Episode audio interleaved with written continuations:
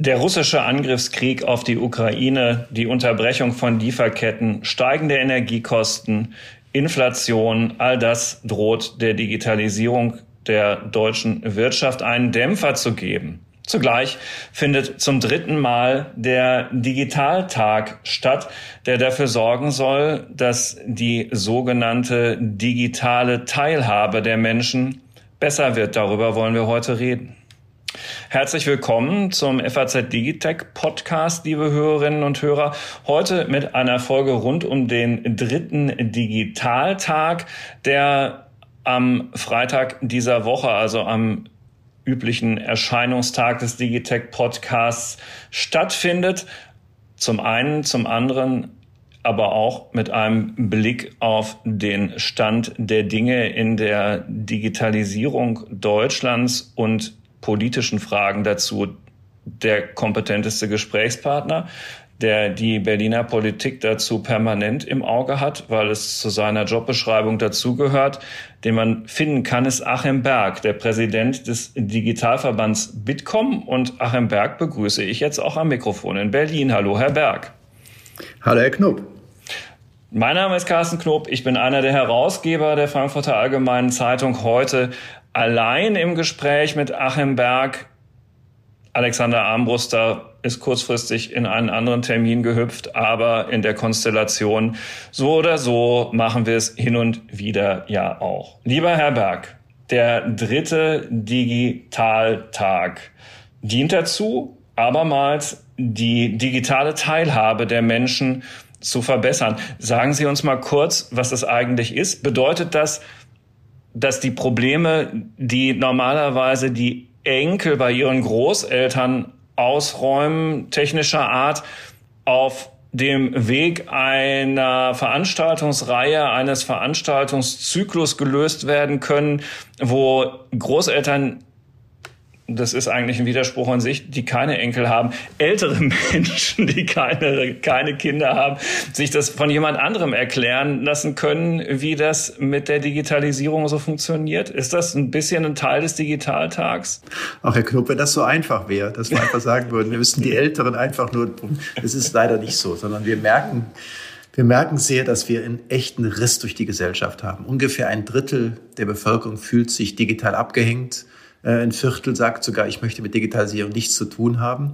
Äh, man sieht einige Negative, sieht aber nicht das Positive. Und wir versuchen einfach diese Sorgen und Ängste abzubauen und auch vor allen Dingen so einen Diskursraum zur Gestaltung auch der Digitalisierung zu schaffen und das Thema digitale Teilhabe für alle zu ermöglichen. Das hört sich so theoretisch an, aber es ist nichts anderes, als dass wir eine ganze Reihe Veranstaltungen haben, über 2000 übrigens an der Zahl, wo wir versuchen, die Digitalisierung erlebbar zu machen. Einfach zu zeigen, was machen wir eigentlich damit? Es fängt ja an mit einfach nur Themen, dass ich mich im Auto, was weiß ich was, von meinem Navigationssystem fahren lasse.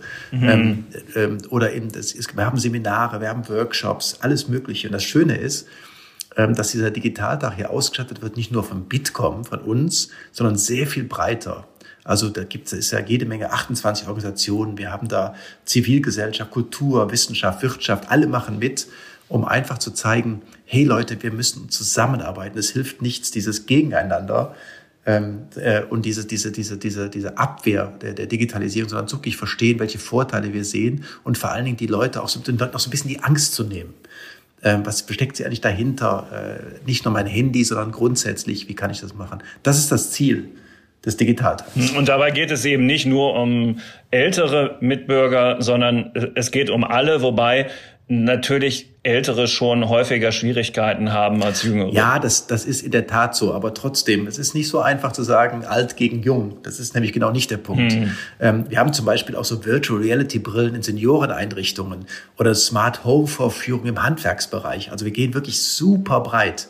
Äh, mit den Themen. Hm. Und wir machen es auch nicht so, dass wir sagen, wir haben eine Riesenveranstaltung in Berlin, sondern wir machen es bewusst 2000 Mal in ganz Deutschland. Ja. das ist, glaube ich, der, der Ziel dieses Digitaltags. Also übrigens auf ähm, digitaltag.eu findet man Äh, diese ganzen Veranstaltungen, man kann da zum Beispiel eine Deutschlandkarte anklicken, wo man so ziemlich zielgenau dort, wo man wohnt oder an dem Tag gerade unterwegs ist, ähm, Veranstaltungen findet, die bis in den Abend hinein gehen und einen durchaus inspirieren können, äh, da einfach mal hinzugehen. Und es gibt auch einen Livestream, weil es auch eine zentrale Veranstaltung rund um diesen Digitaltag gibt. Korrekt, diesen Livestream kann man da nämlich auch anschauen. Genau.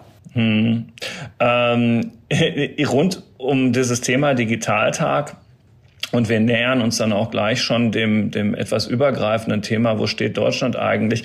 Gibt es noch eine relativ junge äh, Mitteilung? Ähm, 75 Prozent der Deutschen haben noch nie etwas vom Metaversum gehört. Das gehört auch dazu ne, und passt zu dem, was Sie eben gerade gesagt haben, Herr Berg. Das ist ja nun wirklich keine Frage des Alters, wenn man darüber nicht Bescheid weiß, sondern das betrifft sicherlich alle Altersklassen. Auch um sowas geht. Ne, geht es dort die Entwicklung, wohin die Dinge treiben, zu verstehen, was gespielt wird sozusagen auch in der Zukunft. Das ist auch ein Teil dieses Digitaltags. Ja, wenn Sie schon das Thema Metaverse oder Metaversum ansprechen, ich habe mich da bewusst vor einem halben Jahr mal sehr intensiv mit beschäftigt und mache es eigentlich auch heute noch, hm. mal zu verstehen, was ist das eigentlich? Äh, was ist diese virtuelle Welt, in die ich abtauche? Wir alle erinnern uns vielleicht noch an dieses Second Life oder so dieses Second Life vor zehn Jahren, was wir da hatten, genau, wo wir uns dann mal irgendwo in so virtuellen Welten bewegt haben. Was uns gar nicht bewusst ist, glaube ich, und das ist auch in der breiten Bevölkerung, dass diese virtuelle Welten gerade im Gaming-Bereich extrem verbreitet sind. Dass es äh, Welten gibt, wo sie mit ihren mit ihren 3D also mit ihren äh, mit ihren Brillen, mit ihren ähm, Virtual Reality Brillen, so heißen sie ja genau, dann im Prinzip durch mhm. andere Welten gehen, sich Kunstwerke angucken. Das hört sich sehr theoretisch an, aber es ist natürlich auch möglich, dass ich mir bestimmte, äh, ich kann Museen besuchen virtuell, ich kann mir auch Gegenden anschauen. Also diese, diese virtuelle Welt, die wird sich mehr und mehr durchsetzen. Und das zu verstehen, äh, ist, glaube ich, auch ganz wichtig, und da auch die Angst oder diese, diese Berührungsängste zu verlieren. Ja, das ist auch ein dieser Teile, die wir, die wir auch hier äh, wirklich vermitteln können. Und hier im Bitkom beschäftigen wir uns sehr, sehr intensiv damit, mhm. um das genau zu zeigen. Virtuelle Kunstwerke und, und, und. Also kurzum, Ihre Botschaft wäre, Leute, hakt das Metaversum nicht direkt als Hokuspokus ab, sondern beschäftigt euch wirklich mal damit und guckt, ähm, was es alles schon gibt. Dann gehen euch die Augen auf. Und ja, na klar, also digitale Kunst, also dieses äh, ist ja auch ein Handelsthema geworden rund um dieses NFT NFT-Thema, genau. wo man halt auch schon relativ viel Geld ausgeben kann für digitale Kunstwerke. Etwas, was sich möglicherweise in Heller und Pfennig lohnt, darüber Bescheid zu wissen. Ja, es macht zum Beispiel eine Menge Sinn. Also wir haben jetzt hier auch in der Geschäftsstelle, haben wir zum Beispiel Bildschirme, wo, wo sich so über Algorithmen so, so tanzende Personen bewegen. Also hochinteressant. Das sind ja typische NFTs, also Non-Fungible Token, mm. wie es neudeutsch heißt wo ich im Prinzip die Rechte dann kaufe und zeige das dann. Das ist wirklich spannend. Das ist auch nicht Hokuspokus. Andere Sachen mögen Hokuspokus sein. Und eine Kritik, vielleicht am Anfang hier, dieses Metaverse ab oder Metaversum abzutauchen, ist gar nicht so einfach. Ähm, man kauft sich nicht einfach eine Brille und sagt, hier bin ich, sondern ist, man muss wirklich wissen, wo ich reingehe, wie ich es mache. Ich glaube, da wird sich in den nächsten sechs, zwölf, 18 Monaten noch einiges tun. Mhm. Noch eine letzte Frage zum Digitaltag. Hm, Sie haben wahrscheinlich auch bei sich persönlich wahrscheinlich sogar gemerkt, dass in der letzten Zeit so Anrufe auf dem Handy mit irgendwelchen Leuten, die einem was erzählen wollen, weil sie angeblich von Microsoft oder von Europol sind, sehr stark zugenommen haben, dass Unternehmen immer mehr äh, Probleme haben, die Sicherheit ihrer Netzwerke aufrechtzuerhalten, aber auch Privatpersonen von Phishing-Mails überflutet werden. Auf dem Digitaltag findet man auch Angebote dazu, wie man insgesamt sicherer im Netz unterwegs sein kann? Das ist ein ganz, ganz wichtiger Punkt. Also wir merken in der Tat vermehrt diese Angriffe. Äh, eine ganze Reihe sind ja, wenn man etwas geschult ist, sehr einfach auch zu verstehen beziehungsweise zu erkennen, dass es irgendwelche äh, Anrufe sind, die einem im Prinzip nichts Gutes wollen. Ähm, bei den klassischen Anrufen ist es noch einfacher, wenn mich Europol anruft und sagt, ähm, dein, dein Personalausweis wurde gestohlen, jetzt bitten wir folgende Informationen, dann weiß ich, dass, ich, dass das nur Fake sein kann. Aber wir haben das Thema Cyberwar leider mehr und mehr, also um eine Zahl zu nennen, wir reden hier über 200 Milliarden Schaden durch Cyberangriffe in Deutschland im letzten Jahr. Also wir reden über riesige Zahlen. Aber auch die Privatpersonen können sich schützen. Und wir zeigen auch in einigen, eine ganze, eine ganze Reihe dieser Vorträge, wie kann ich mich mit Passworten schützen? Was muss ich tun? Wann, wie sehe ich eigentlich, dass eine E-Mail äh, nichts anderes hat, möchte, als mit Daten zu klauen. Also woran kann ich das erkennen? Diese ganzen Fake-Themen und diese Spezialbegriffe, die ich jetzt hier gar nicht alle nennen möchte, ähm, die werden da auch erklärt. Und das halten wir auch für sehr wichtig, um die Angst vor der Digitalisierung aufzunehmen. Mhm.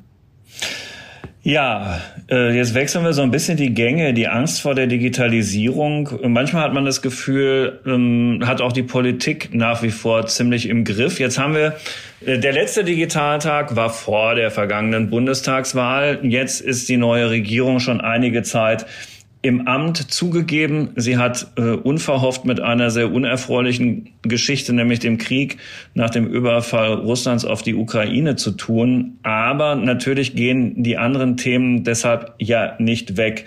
Was der Bitkom sich gewünscht hat, war ein Digitalministerium. Das haben sie nicht bekommen. Wie finden Sie das denn? Ja, wir haben zumindest den Namen bekommen, aber leider mehr auch nicht. Na, also, das heißt Bundesminister für Digitales und Verkehr. Das klingt ja schon beim ersten Hinhören nach einer Mogelpackung. Ja, so ist es. Also ähm, ganz ehrlich, die Bundesregierung ist mit sehr ambitionierten Zielen gestartet und ähm, im, im Koalitionsvertrag ist die Rede vom digitalen Aufbruch, Modernisierung des Staates. Aber dieses Momentum ist ganz ehrlich und auch aus guten Gründen, Sie haben es gerade erwähnt, ziemlich verpufft. Also wir sehen im Punkt Digitalpolitik sind viele Ressorts mit Einzelaktivitäten vorgeprescht haben, äh, irgendwelche angekündigte Einführungen, zum Beispiel Recht auf Reparatur von, von, von Endgeräten bis zu milliardenschweren Fördermaßnahmen. Es war jede Menge Sachen, die, die, die auch im Haushaltsentwurf schon verankert sind.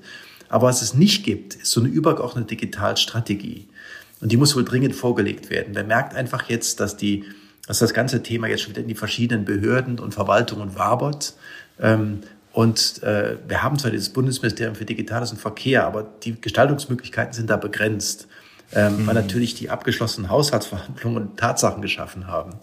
Und ähm, es gibt auch nach der Bildung zu wenig Führung durch einzelne Ressorts. Also wir haben ähm, die Verantwortung sehr breit verteilt. Äh, es gibt zum Beispiel die Verantwortlichkeit für die Strategie der künstlichen Intelligenz. Die ist nicht beim Digitalministerium, sondern die ist beim Wirtschafts-, Arbeits- und Forschungsministerium. Also man hat die völlig verteilt. Mhm. Das ist ja gerade mhm. eine der wichtigsten Themen. Und ähm, also ich glaube, in Unternehmen wird solche Verteilung niemals funktionieren. Und ich glaube auch, dass da bei der Politik es nicht funktionieren wird. Es fehlt einfach an Schnelligkeit und Effizienz. Und das äh, ist leider mein erstes Resümee nach noch nicht mal einem Jahr der neuen Bundesregierung. Mhm.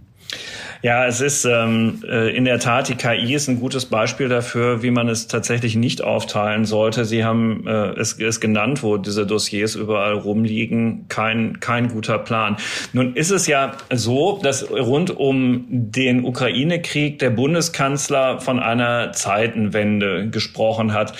Und das ist ja auch sicherlich so. Mit Blick auf die Außenpolitik und die Verteidigungspolitik haben wir es dort mit einer unverhofften Zeitenwende zu tun oder einer, ja, unverhofft ist auch das falsche Wort, einer, die man also sich sein Leben lang nicht mehr gewünscht hätte, aber nun ist es halt so und jetzt müssen wir darauf die passende Antwort geben.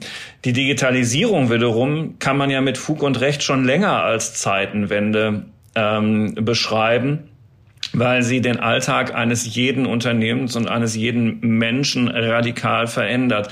Wenn jetzt 100 Milliarden Euro für die Bundeswehr zur Verfügung stehen, um sie endlich zukunftsfähig zu machen, könnte man ja die Frage stellen, ob das für das große Ganze und das Geldverdienen dieser 100 Milliarden, ähm, die ja auch irgendwo herkommen müssen, ähm, notwendige Thema der Digitalisierung nicht auch so ein Paket verdient hätte, um Investitionen endlich möglich zu machen, die Deutschland in seine digitale Infrastruktur, aber auch eben die digitale Ausstattung staatlicher Stellen und es ja immer noch auch zu einem nicht geringen Teil öffentlichen Gesundheitswesens einsetzen sollte. Also kurzum, wäre es nicht auch Zeit für ein 100 Milliarden Programm für die Digitalisierung?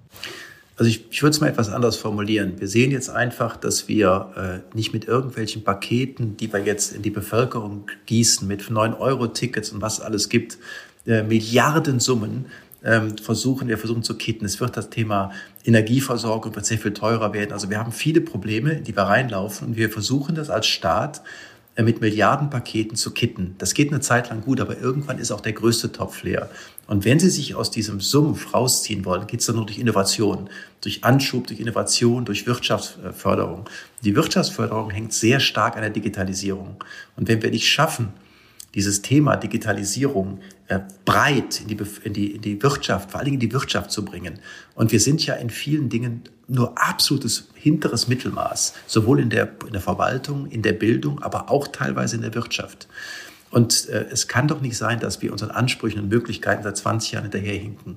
Von daher will ich nicht von einem 100 Milliarden Paket sprechen, aber ich will davon sprechen, dass wir dieses Thema Digitalisierung auch so pauschal es sein mag, das können wir gerne gleich nochmal etwas vertiefen, was ich meine, mhm. dass wir das wirklich aktiv anschieben jetzt und sagen, äh, wir müssen hier investieren. Wir werden ansonsten als, viert, als viertgrößte Volkswirtschaft der Welt und auch größte Europas, werden wir im Mittelfeld hängen bleiben. Und uns wird es nicht gelingen, langfristig diese ganzen netten Subventionen, die wir da haben, aufrechtzuerhalten. Äh, und das ist das große Problem. Und äh, vielleicht ein Satz noch zu den 100 Milliarden der Bundeswehr. Die waren nötig und dringend. Aber mhm. das Thema Cyber da rauszunehmen, also gerade das Digitalthema, das tut schon sehr weh. Weil das ist ja genau der Bereich, wo ich merke, und wir merken es ja gerade sehr aktiv, Sie haben es zu Beginn angesprochen, ja. dass wir, dass die Unternehmen im Moment verstärkt angegriffen werden. Wir haben das in unserer in Mitgliedschaft ganz, ganz häufig, dass viele Unternehmen sehr, sehr aktiv angegriffen werden, von wem auch immer, aber man hat schon die Vermutung, dass da irgendwas Russisches bei ist. Also Sie sagen, es ist jetzt im Moment sogar fast weniger eine Frage des Geldes als einer in sich greifenden, verständlichen Digitalstrategie, die dann auch von konkreten Ansprechpartnern zügig abgearbeitet wird, ohne zu viel Bürokratie, ohne zu viel Genehmigungsverfahren. Hm, das würde fast mehr helfen als das nächste 100 Milliarden Euro Paket. Ja, es ist eine Kombination aus beidem. Ich kann ja vielleicht mm. mal so ein mhm. paar Dinge sagen, wo ich glaube, Gerne. Ich, ich, wir will nicht so viel fordern, aber es geht zum Beispiel was ich als erstes machen würde, um halt die Verwaltung überhaupt zu digitalisieren, ist eine digitale ID. Das heißt, ich habe in meiner, auf meinem Handy oder meiner Wallet oder wie ich es immer nennen möchte, habe ich eine, habe ich eine digitale ID, die mich eindeutig identifiziert und authentifiziert und ich damit sehr viele Behördengänge sparen kann, aber diese digitale ID auch der Wirtschaft zur Verfügung stellt. Das heißt, ich kann mich ausweisen ohne Schriftformerfordernis, ohne alles. Das ist ja die Grundvoraussetzung für die Digitalisierung von Staat und Verwaltung. Das ist zum Beispiel das erste Thema, was wir, und das kostet nicht viel Geld. Damit mhm. kann ich auch die, die ganzen bestehenden analogen Verwaltungsprozesse mit dem Verfallsdatum belegen, kann sagen, die gibt's bald nicht mehr. Und ich kann meinen Personalausweis auch digital beantragen und sitze nicht zweieinhalb Stunden auf der Behörde, wie es normalerweise ist. Das ist Thema eins. Mhm. Das zweite Thema ist dieses Recht auf digitale Bildung. Und wo wir wirklich in der, in der Bildung, und ich brauche ich brauch hier keine Beispiele zu nennen, die kennt jeder von uns, auch jeder Zuhörer, dass es uns in zwei Jahren Pandemie nicht gelungen ist, die Schulbildung zu digitalisieren, äh, dass wir auch interaktive Inhalte haben und, und, und. Und das zieht sich ja komplett durch. Und ich glaube, ich bin nicht der Einzige, der die Sorge hat, sollte es zu einer dritten Pandemiewelle kommen oder im dritten Jahr zu einer Pandemiewelle kommen, dass wir die exakt die gleichen Probleme immer noch haben, obwohl wir fast sechs Milliarden Euro in den Digitalpakt Schule gesammelt haben, die einfach nicht abgerufen werden aus tausenden von Gründen. Immer noch nicht. Das sind so typische Themen. Das ist immer, immer noch nicht. ein Problem. gerade mal, okay. Das sind gerade mal, ich, meines Wissens, 15 Prozent abgerufen. Das ist unglaublich. Und die haben wir jetzt seit drei Jahren. Das ist einfach, es ist auch, auch nicht mehr witzig. Nee. Es ist einfach, ähm, weil die Schulen brauchen dringend diese Unterstützung ähm, und aus tausenden von Gründen, die, die jetzt im Detail also sehr komplexe äh, Verfahren, um überhaupt zu bekommen, das Geld und dann die einzelnen, äh, auch der Föderalismus hilft da auch nicht und, und, und. Also es gibt viele Dinge, die mich stören mhm. und äh, die wir einfach auch nicht schreiben. Der dritte Punkt ist das Thema Datenschutz. Ähm, wir haben es ja bei der, bei der Corona-Warn-App wirklich äh, sehr gut mitbekommen. Die ist ja am Anfang so dermaßen zerredet worden, so dermaßen kritisiert worden. Und wir haben wirklich äh, die Gesundheit äh, hinter den Datenschutz gestellt. Das muss man sich auch mal auf der Zunge zergehen lassen. Übrigens am Rande, wir kaufen gerade, wir haben gerade vor, vor einigen Monaten drei Millionen Datensätze im Ausland eingekauft, um zu verstehen, was die Pandemie eigentlich macht, obwohl wir die gerne selber hätten. Wir hatten die alle verfügbar, wir durften sie nicht nutzen wegen der äh, wegen des ähm, Datenschutzes. Also sind da gibt wirklich verrückte Sachen. Und was ist passiert? Wir haben die beste äh, Corona-Warn-App der Welt, aber sie hat einfach unheimlich Vertrauen verloren, weil sie komplett zerredet wurde. Mhm. Wir machen einfach Dinge, machen wir sehr komplex und sehr kompliziert. Und es gibt eine Reihe anderer. Das sind so Typen, also auch, wir können auch mal über Breitband- und Mobilfunkausbau reden. Das hatten, ähm, das haben wir jetzt noch gar nicht angesprochen. Ja. Wir, wir, wir machen uns da schlechter, als wir sind. Und es gibt im Prinzip zwei Dinge. Auf der einen Seite sind wir schon bei dem Breitband- und Mobilfunkausbau weiter als viele andere. Aber äh, wir versuchen immer noch, hier geht's nicht und da geht's nicht. Also die Zahlen, auch gerade mit 5G, da sind wir wirklich führend. Aber eine Sache, die kann ich nicht akzeptieren. Und zwar äh, dauert eine durchschnittliche Genehmigung eines Funkmastes fast zwei Jahre. Äh, und dann muss die Baugenehmigung überprüft werden, obwohl wir wissen, dass 99,5 Prozent aller gebauten Masten überhaupt gegen nichts verstoßen, die so durchrutschen müssten. Wir sind einfach viel zu langsam. Genauso wie dass Sie bei, bei sich zu Hause, wenn ich jetzt äh, Glasfaser bei mir zu Hause haben möchte, dann gibt es einen einfachen Weg. Ich schneide den Teer so fünf Zentimeter auf, nennt sich Microtrenching und lege ein Glasfaserkabel zu und ist das ganz schnell verlegt. Aber das wollen die, die, die Verwaltungen und auch die Kommunen nicht. Und die sagen, ihr muss tief bauen, es wird sehr teuer, es wird sehr langsam. Also wir haben uns, wir tun uns in einigen Bereichen wirklich schwer. Die Frage, warum das so ist, die können wir vielleicht mal diskutieren. Das ist nämlich ein relativ schweres, schwieriges Thema dass wir da uns einfach so schwer tun? Äh, hängt das, ähm, also ich fasse mal zusammen. Äh, erstens digitale ID, zweitens Recht auf digitale Bildung, drittens ähm, Datenschutz so ähm, bauen, dass er nicht äh, alles verhindert, äh, was an Innovationen kommt. Viertens Breitband pragmatischer ausbauen. So. Und äh, vielleicht greife ich dieses Wort pragmatisch einfach mal auf. Fehlt es daran häufig in Deutschland? Ist das einer der Gründe, die Sie gerade äh, im Kopf hatten, als Sie sagen wollten, woran es liegt? Also woran es liegt, wenn das so einfach wäre, dann hätten wir es wahrscheinlich gelöst. Aber ich kann es mal mit meinen Worten erklären. Also ich glaube, diese gemeinsame Kraftanstrengung, das ist auch so ein bisschen Kultur, Mentalitätswandel in allen Bereichen, Staat, Wirtschaft, auch in der Gesellschaft. Und was wir machen in Deutschland ist, und ich habe ja auch einige Jahre im Ausland leben dürfen, ähm, das ist, wir, wir tun uns so schwer, ähm, wir versuchen immer das Gute noch besser zu machen. Und ähm, aber nicht zu überlegen, was kann ich neu machen, wie kann ich disruptiv sein. Also wir sind immer, wir hängen immer an den klassischen Themen und versuchen die immer weiter und immer weiter zu entwickeln. Ich hatte die Corona-Warn-App als Paradebeispiel erwähnt. Und ähm, und der zweite Punkt ist, dass wir uns in Deutschland, speziell in Deutschland, zu digitalen Technologien erstmal sehr mit einer gewissen Skepsis begegnen.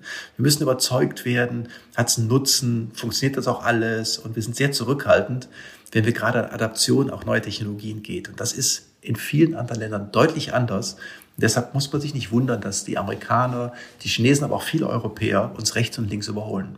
Hm, also klar, wir sind die Meister der inkrementellen äh, Verbesserungen, äh, perfekte Dinge noch mal perfektionieren. Ja.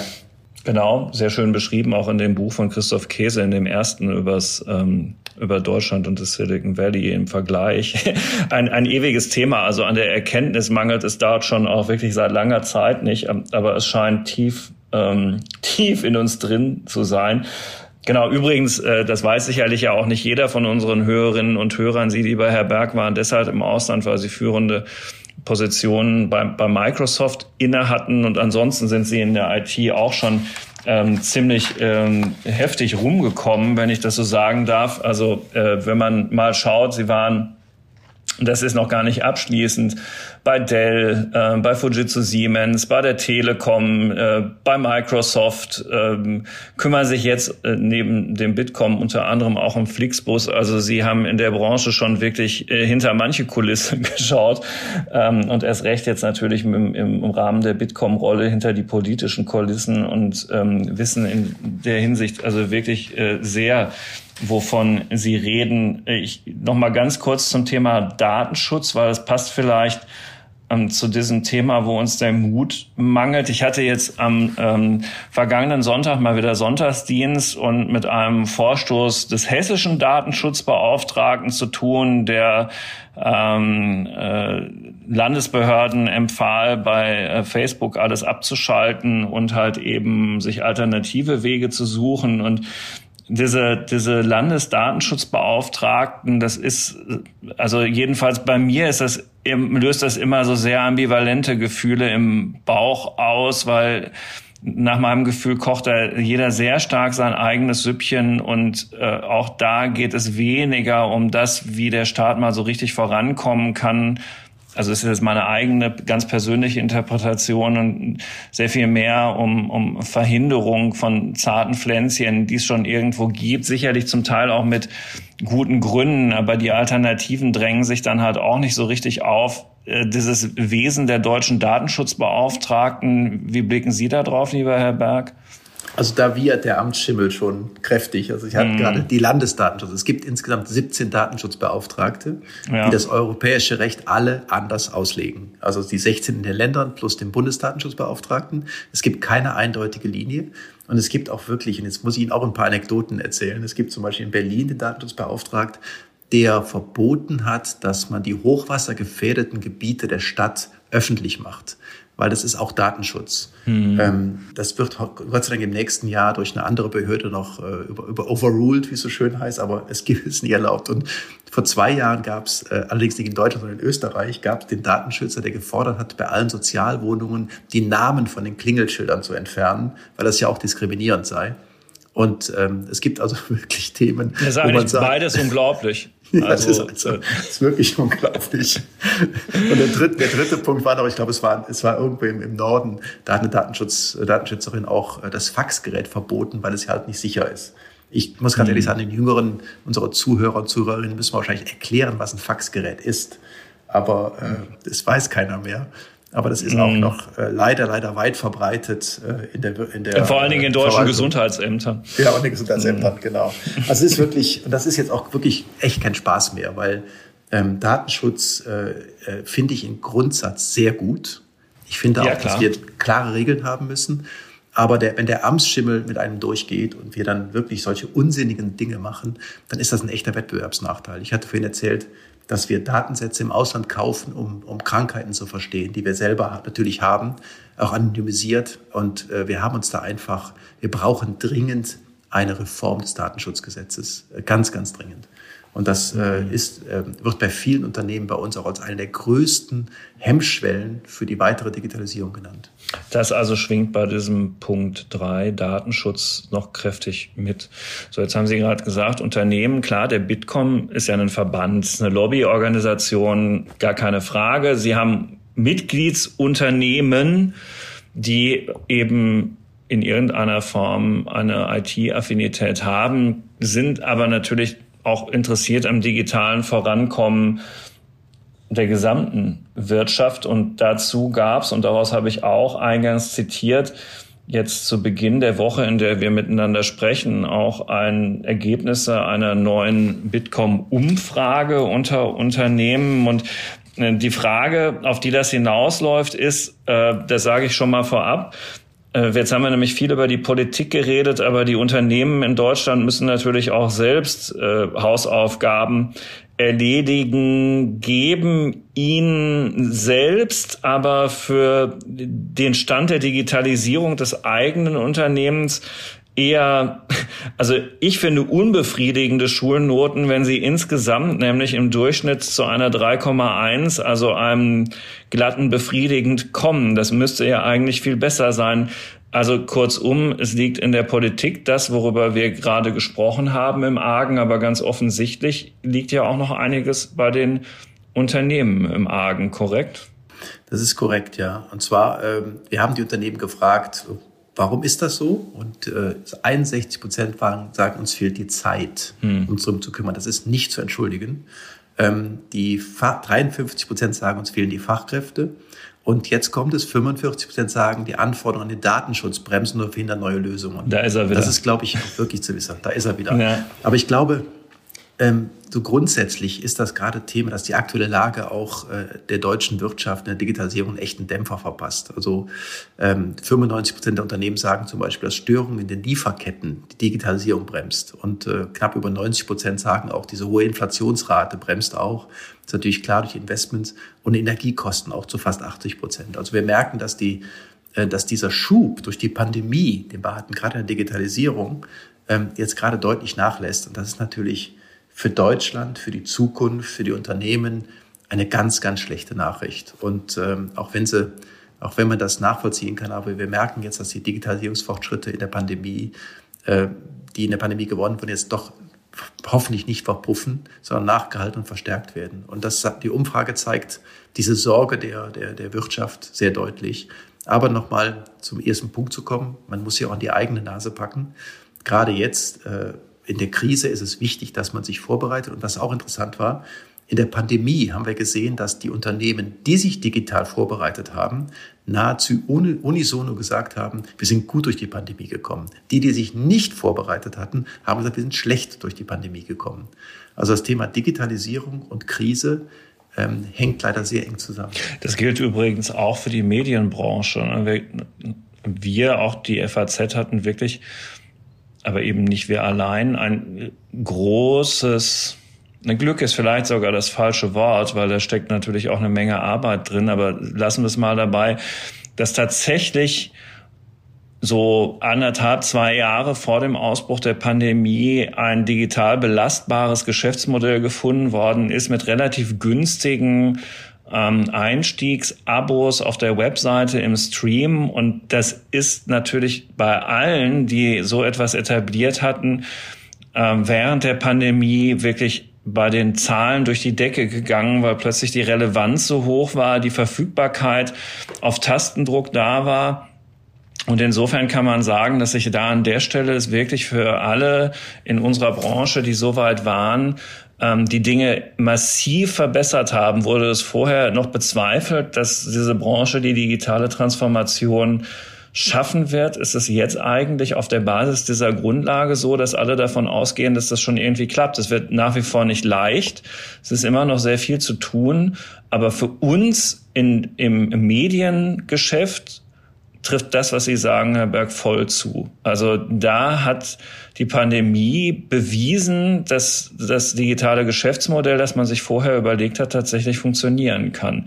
Der Punkt ist nur, man braucht es vorher. Also genau. ne, hätte man es nicht gehabt, äh, wäre das so nicht gelungen. Das ist genau der Punkt. Man soll sich ja. vorher drum kümmern und nicht, wenn es zu spät ist. Aber es ist noch nicht zu spät, auch jetzt für den nächsten Schritt. Also die Unternehmen, die zuhören, bitte, bitte jetzt sehr aktiv an den Themen arbeiten, äh, gerade die eigenen Geschäftsdienstleistungen und auch Geschäftsmodelle zu digitalisieren. Führt auch dazu, dass ich auch zur Not mal von zu Hause arbeiten kann, führt dazu, dass ich meine, meine Kunden und Kundinnen einfacher erreichen kann und, und, und. Aber es ist, mhm. das ist jetzt wirklich ein dringendes Appell. Ähm, unterschätzen Sie diese Kraft der Digitalisierung nicht Ihr Unternehmen. In dieser Umfrage, da sind sehr viele Zahlen drin verarbeitet. Man findet die übrigens auf der Bitkom-Webseite auch recht leicht. Ist vielleicht für die, für die Unternehmen hochinteressant, sich das mal anzuschauen und dann vielleicht auch die entsprechenden Schlüsse daraus zu ziehen. Gibt es eine ganze Passage und ich habe mich jetzt gerade dagegen entschieden, ähm, die Hörerinnen und Hörer mit einem Zahlensalat zu konfrontieren die Passage, auf die ich hinaus will, ist, wo die Unternehmen gefragt worden sind, inwiefern sie ihre Angebote digitalisiert haben. Und ja, da äh, kann man schon feststellen, dass die Unternehmen auf den digitalen Wandel reagiert haben. So werden Sie, lieber Herr Berg, auch in der Pressemitteilung zitiert. Aber also wenn ich ganz ehrlich bin, ich finde das tatsächlich eigentlich in der Summe unbefriedigend, wenn's, wenn man sich genauer anschaut, was denn da letztlich digitalisiert worden ist. In ganz vielen Punkten sind irgendwelche digitalen Zusatzangebote geschaffen worden und so, aber dass man den Mut gehabt hätte, tatsächlich disruptiv, um ein Wort aufzugreifen, das Sie schon selbst verwendet haben, mal auf ein rein digitales Angebot zu setzen im Rahmen dessen, was man so kann, das ist doch eher unterdurchschnittlich ausgeprägt. Und insofern habe ich auch da Sorge, dass noch immer noch nicht richtig erkannt worden ist, was da möglich wäre. Täuscht der Eindruck? Auf die Zahlen, auf die Sie gerade referenzieren, ist ja, dass äh, die neuen digitale Produkte haben gerade mal zehn Prozent der Unternehmen auf den Markt gebracht. Also das ja. war jetzt nicht sonderlich viel. Und ähm, viele haben, und gerade etwas über 50 Prozent haben bestehende Dienstleistungen mit digitalen ergänzt. Da sollte genau. man sich die Frage machen, was ist das eigentlich? Was ist da passiert? Hat man eine Webseite geschaltet oder einen Shop geschaltet? Aber da auch wirklich die Warnung, die eindringliche Warnung, dass sich die Unternehmen sehr intensiv damit beschäftigen sollten, was sie in drei und fünf Jahren anbieten, weil das wird jetzt wichtig werden. Es wird jetzt gerade in, den, in der Krise, auf die wir jetzt zuschlittern, auch Rezession und die ganzen bösen Begriffe, die da gerade jetzt auch durch die, durch die, durch die Gazetten gehen, ähm, da ist es ganz wichtig, dass ich effizient arbeite, auch kosteneffizient arbeite, aber auch die, äh, meine Kunden und Kundinnen erreiche, die Dienstleistungen zur Verfügung stelle, die digitalen Dienstleistungen und, und, und. Wenn ich das nicht tue, dann werde ich die, eine böse Überraschung haben. Und das hat uns, haben uns die letzten Jahre gezeigt. Hm. Jetzt hatten wir schon ein wenig, ich kehre jetzt wieder zur Politik, zum, wir kommen nämlich auch zum Abschluss des Podcasts, wir kehren jetzt nochmal zur Politik zurück und ähm, ich, ich mache das so ein bisschen in Form einer kleinen Checkliste. Wir haben über den, den Bundesminister für Digitales und Verkehr jetzt, wenn man so will, nur als Institution gesprochen. Also, dass das so ein bisschen eine Mogelpackung ist. Wie ist denn Ihr Eindruck von Volker Wissing? Kommt er in dieses Thema grundsätzlich rein oder gibt es da auch aus Ihrer Sicht noch viel zu tun? Ich würde sagen beides. Um jetzt die politisch korrekte Antwort. Ja. ähm, ist natürlich jetzt schwer, jetzt äh, ja, den, ja. den also, Minister in die Pfanne zu hauen, aber sollen ähm, Sie ja gar nicht. Ich, äh, ich, vielleicht ist dem Minister ja auch damit geholfen, wenn Sie ihm sagen, hier so und da so. Also ich, ich sag's mal, ich sag's mal mit meinen Worten. Also wenn ich ja. was erreichen möchte in einem Unternehmen und ich habe, Sie haben ja erwähnt, ich habe in einigen Unternehmen auch in führenden Positionen gearbeitet, dann ist es wichtig, dass ich als Chef mich vor Dinge, also wirklich nicht überfokussiere auf bestimmte Dinge, die sehr wichtig sind und ich auch einfach an mich reiße. Gar nicht mhm. versuche, da in irgendwelche Stuhlkreise zu gehen oder was weiß ich was, sondern ich reiß die an mich und sage, ich möchte drei Dinge entziehen. Und ich habe mal als ich gefragt wurde, gesagt, was ist denn, was du dir wünschst? Da habe ich gesagt, ich wünsche mir eine digitale ID. Die hängt zwar im Innenministerium, ist mir aber egal. Mhm. Digitale ID. Ich wünsche mir ein Update im Datenschutz. Und der dritte Punkt, den haben wir nicht besprochen, aber ist der digitale Euro, weil ich glaube, dass es für den okay. Staat wichtig ist. Digitale Währung müssen wir auch jetzt nicht vertiefen. Aber ja. ich suche mir einfach drei Dinge aus und sage, die treibe ich. Und das ist das, was ein ein Minister durchaus kann. Er kann sich hinstellen und sagen, auch seine, auch seine Ministerkollegen sagen, ich möchte jetzt verflixt nochmal, dass wir Ende des Jahres ein, eine digitale ID für alle haben. Mhm. Wie Dänemark, da nutzen 98,5 Prozent diese digitale ID. Und ich möchte die gerne haben und die brauchen wir für alles, die ist Voraussetzung und dann möchte ich das jetzt. Ich glaube, das ist der, den Tipp, den ich dem Minister geben kann, dass er sich ein, zwei oder drei Dinge sucht und die mit aller Gewalt vorantreibt, auch wenn andere Behörden und Bundesministerien dafür benötigt werden. Hm. Okay, ähm, äh, dann hat Herr Wissing äh, ja durchaus auch schon was gemacht, nämlich äh, eine, eine Strategie zum Ausbau der Gigabit-Netze ähm, vorgelegt. Das ist ein guter Schritt, ja oder nein? Ja, also sag mal, es ist ein erster Schritt. Okay. Es ist ein, ein, guter Schritt. Wir hatten da einige Details, wo wir gesagt haben, na gut, das könnten wir jetzt besser machen und äh, wir könnten auch andere Technologien zulassen. Aber ganz ehrlich, ähm, der, der Weg selber ist der richtige. Äh, er hat aber auch da drin gesagt, dass er sagt, ich will jetzt auch die Genehmigungsverfahren beschleunigen. Das höre ich sehr gerne. Jetzt müssen wir es nur noch tun. Mhm. In äh, der Unternehmensumfrage steht ein Wunsch, dass äh, die Unternehmen gerne ein tagesaktuelles Lagebild zur Cybersicherheit hätten. Dazu auch noch eine Frage. Hm, da kann ich mich aber täuschen. Gibt es das beim BSI nicht sowieso schon? Doch, es gibt sowas, in der Tat. Es haben 84 Prozent haben es gefordert. Ähm, hm. die, äh, diese Cybersicherheitslage können sich im BSI abrufen. Ähm, die stellen die auch zur Verfügung und die, das BSI ist da auch sehr aktiv. Also von daher ähm, das heißt, da fehlt es tatsächlich einfach an der Information, dass es das schon gibt. Ja, es gibt sowas, vielleicht möchte man es noch proaktiver haben, vielleicht möchte man eine, einen E-Mail-Verteiler haben oder wenn der Datenschutz rechtlich erlaubt ist, sorry für diese Bemerkung. ja. ja, es ist äh, Aber, immer wieder konzentrische Kreise, kommt man dann wieder zu denselben Schwierigkeiten zurück. Genau. Ja. Aber genau, auch da können wir eigentlich einen Haken dran machen. An der Stelle, das gibt's eigentlich schon, liebe Unternehmen. Guckt doch einfach mal, beim BSI, was, was ihr da alles so finden könnt. Genau. Genau. Ja, dieses ähm, Feld der Digitalisierung, ähm, es ist ein weites. Es führte auch dazu, dass wir jede Woche einen neuen Digitech-Podcast machen können.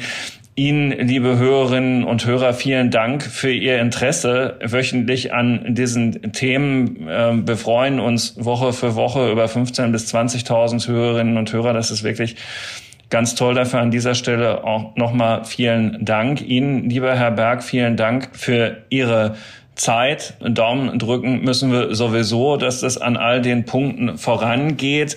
äh, nochmal für Sie alle äh, erinnernd an den Einstieg in dieses Gespräch und den Anlass zu demselben.